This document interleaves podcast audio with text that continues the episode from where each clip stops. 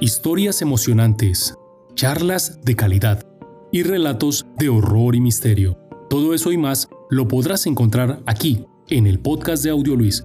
Traemos un capítulo de tu interés cada semana. Ven y juntos abramos las puertas del misterio. Bienvenidos.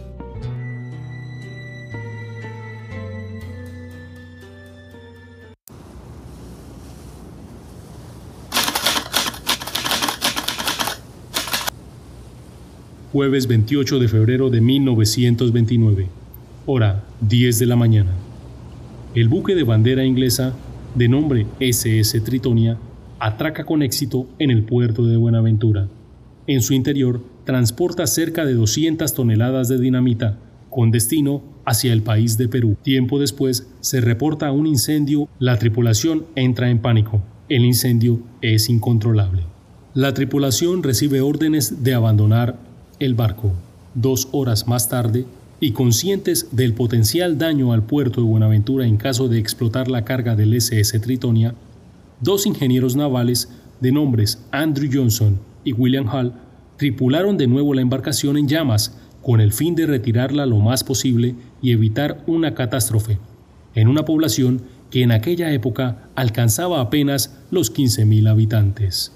Luego de tres horas de navegación, avanzando aproximadamente 3 kilómetros, decidieron inundar la embarcación.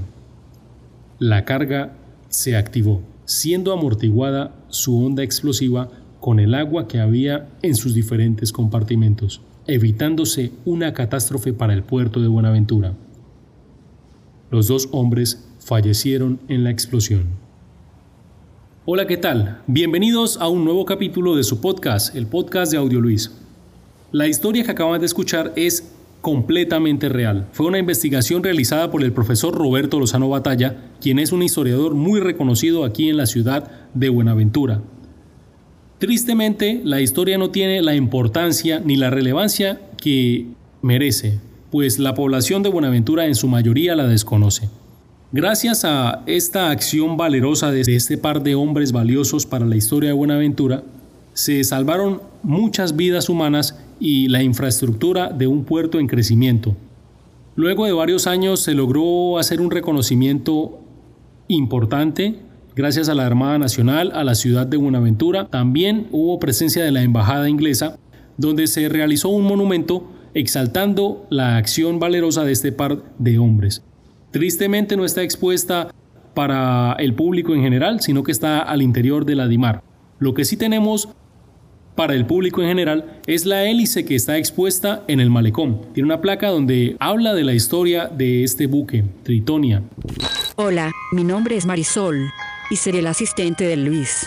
Como es muy despistado, olvido mencionarles que los restos de la embarcación, construida en metálica y naufragó hace 88 años en límites con la entrada al canal de acceso a la bahía, fueron detectados y rescatados por la firma contratista europea Andre King Company sucursal Colombia, que draga el canal de acceso en el año 2017. No se les haga extraño escucharme en los próximos capítulos.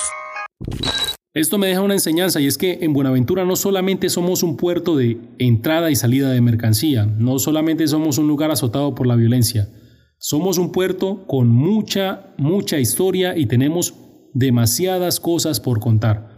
Los invito a que conozcamos un poco más de nuestro territorio y también a que conozcan nuestros sitios turísticos, las playas que rebosan hermosura natural. No siendo más, esto fue una historia corta aquí en el podcast de Audio Luis. Prepárense porque vienen cosas nuevas, tenemos invitados preparados muy, muy, muy importantes que traen historias de verdad interesantes.